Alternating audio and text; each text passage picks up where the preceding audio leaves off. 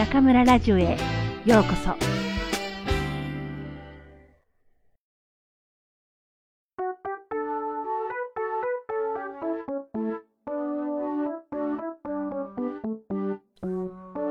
窓際のトットちゃん、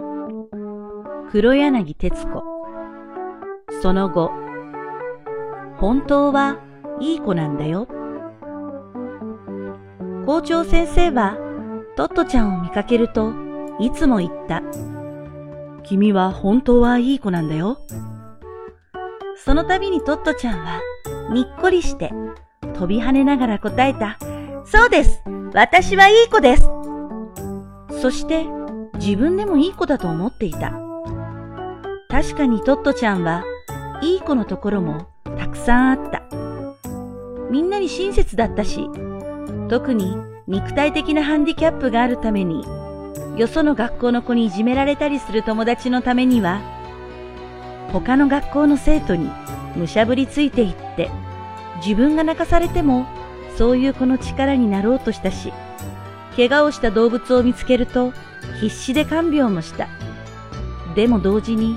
珍しいものや興味のあることを見つけた時には、その自分の好奇心を満たすために、先生たちがびっくりするような事件をいくつも起こしていた。例えば、朝礼で行進するときに頭の毛を2本お下げにして、それぞれの尻尾を後ろから両方の脇の下から出し、腕で挟んで見せびらかして歩いてみたり、お掃除の当番の時、電車の教室の床の蓋を上げて、それはモーターの点検用の揚げ蓋だったんだけど、それを目ざとく見つけて持ち上げて、ゴミを捨てて、いざ閉めようとしたら、もう閉まらないので大騒ぎになったり。また、ある日は、誰かから牛肉は大きな肉の塊が鍵からぶら下がっていると聞くと、朝から一番高い鉄棒に片手だけでぶら下がって、いつまでもそのままでいる。女の先生が、どうしたの？と聞くと、私は今日牛肉と叫び、途端に落ちて、うっと言ったまま、一日中声が出なくなったり、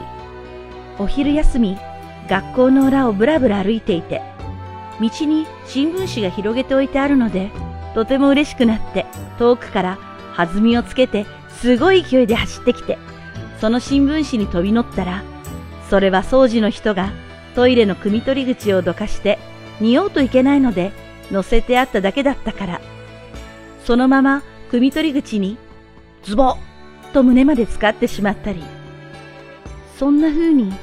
自分自身が痛い目に遭うこともしょっちゅうだった。でも校長先生はそういう事件が起きた時に絶対にパパやママを呼び出すことはなかった。他の生徒でも同じことだった。いつもそれは校長先生と生徒との間で解決した。初めて学校に来た日に、トットちゃんの話を4時間も聞いてくれたように、校長先生は事件を起こしたどの生徒の話も聞いてくれた。その上、言い訳だって聞いてくれた。そして本当にその子のしたことが悪いとき、そしてその子が自分で悪いと納得したとき、謝りなさい、と言った。でも、おそらくトットちゃんに関しては、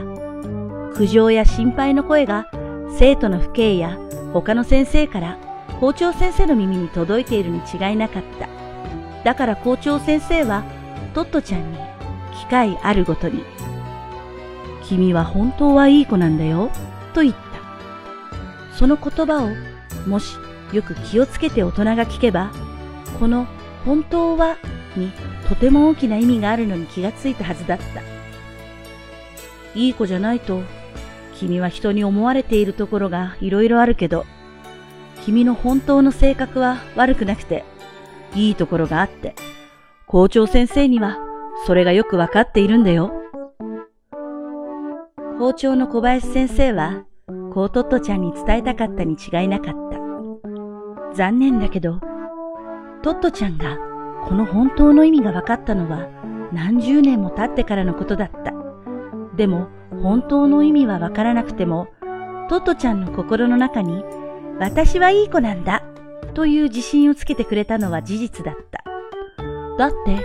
いつも何かをやるとき、この先生の言葉を思い出していたんだから。ただ、やった後で、あれ？と思うことは時々あったんだけど。そして、トットちゃんの一生を決定したかもしれないくらい、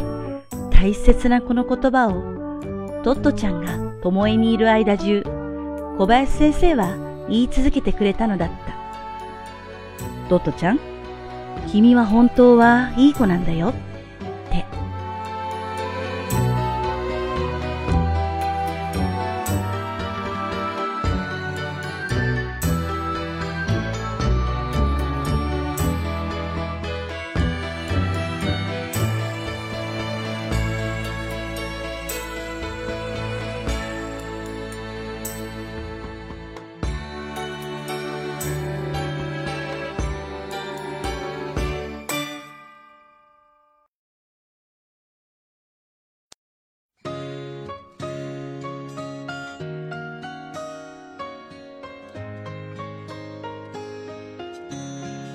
いマザー背景元気にしてますか？最近連絡しなくてごめん。僕はなんとかやってます。皆さんこんばんは。今夜も中村ラジオへようこそ。私は当ラジオ局のディスクジョッキー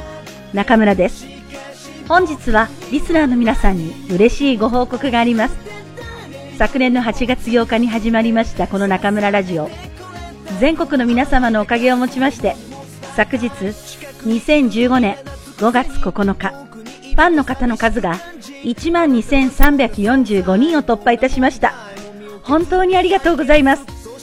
12,345人、きれいに1、2、3、4、5と並び、再生回数も52万8000と、想像をはるかに超えるご支持をいただいております。そこで、この9ヶ月間のご愛顧に感謝して、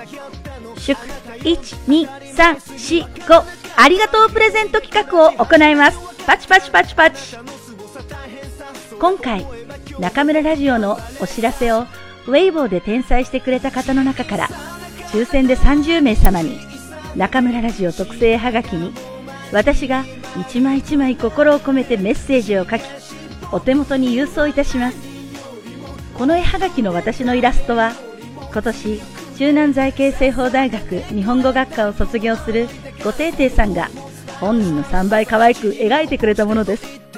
それを中村ラジオの編集担当のくんちゃんがフォトショップで上手に絵はがきにしてくれました。みんなありがとう。ささやかな一枚ですがご希望の方は後ほどウェイボーアットマーク中村写真。ジョンチュンで掲載予定のお知らせをぜひ転載してくださいね。厳正なる抽選の上、当選者30名様に絵はがきの宛先を伺う通信をお送りいたします。皆さん、ふるってご応募くださいね。さて、今夜の朗読は、窓際のトットちゃんの中で、私が一番好きな、そして世界中の人を一番感動させた、本当はいい子なんだよ。のお話です。トットちゃんは今で言うところの多動児、つまりじっと静かにしていられない女の子で、初めに入学した小学校をわずか1年足らずで退学になってしまいます。巴学園に入っても、トットちゃんに対する苦情や心配の声が、生徒の保護者や先生たちから校長先生の耳に届いているはずなのに、校長の小林先生は決してトットちゃんを怒鳴りませんでした。校長先生は事件を起こしたどの生徒の話も言い訳さえもちゃんと聞いてくれました。これはなかなかできないことですよ。私の周りにいるのは小学生ではなく、もう年齢的には大人になった大学生ですが、私は、さて、教師として彼らの声、そして耳には聞こえない心の声をきちんと聞けているでしょうか。つい忙しくて、つい言いそびれてと言い訳ばかりを並べて、後々後悔するというのが悲しい現実かもしれません。校長先生はトットちゃんに彼女を一生支える一言をことあることに言います。それが、君は本当はいい子なんだよ、なんです。小さな子供でもわかるシンプルな一言ですが、なんと素晴らしい温かい言葉なんでしょう。私はトットちゃんほどとは言いませんが、小さい頃や中学、高校、大学時代、少々変わった子供で先生にもよく叱られました。その時は自分をきちんと理解してくれる人なんていないのではないかと思ったこともあります。今でこそ人から先生なんて言われていますけど、自分自身は尊敬できる先生には会えませんでした。もしあの時、私の前にあの校長先生がいて、本当はいい子なんだよって言ってくれていたら、私の青春はどんなに救われていたことでしょう。その自分の過去を踏まえて、私も努めて学生の心に響く一言をぜひ言ってあげたいとは思うのですが、まだまだ人としても教師としても未熟者。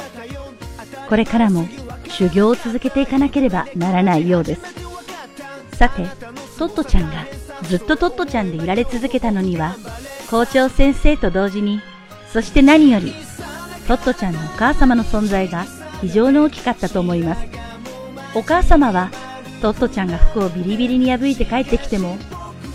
学校の先生に呼び出されて、とうとう退学になってしまった時でさえ、決して怒鳴らず、彼女を見守ってくれたそうです。なんという待てるお母さんなのでしょうか。私は残念ながら母親になる機会はありませんでした。その代わり、教師として学生を待てる先生でありたいと本当に思うのですが、生まれつきのせっかち者で、おっちょこちょいですから、いつもついつい待ちきれずに、またまた自己嫌悪してしまうのです。この偉大なトットちゃんのお母さんは、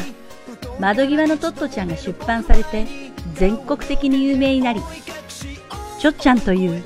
NHK 連続テレビ小説の主人公のモデルにまでなるんですが、本当に大した方です。あ、そうだ、今日は母の日。誰にでも自分をこの世に運んできて育ててくれたお母さんがいます。私にももちろん。母は子供の頃はちょっと怖いママでしたが、成長してからは人とはかなり違う人生ばかり進もうとする私を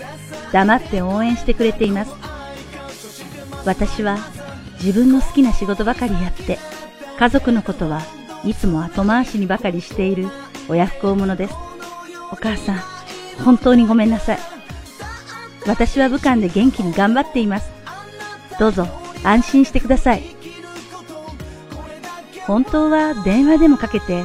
直接言えばいいんですけど、なんだか照れくさくて言えないものですね。その代わりにリスナーの皆さんへ、私から愛の一言。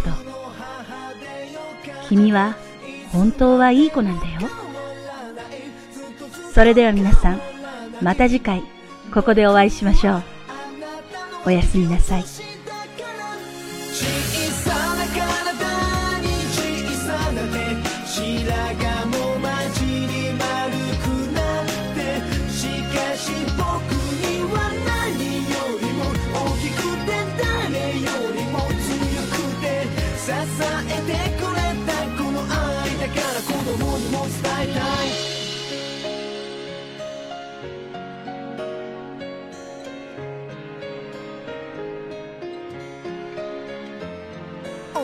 ずっと僕の母でいてずっと元気でいてあなたにはまだ仕事があるから僕の親孝行受け取る仕事が。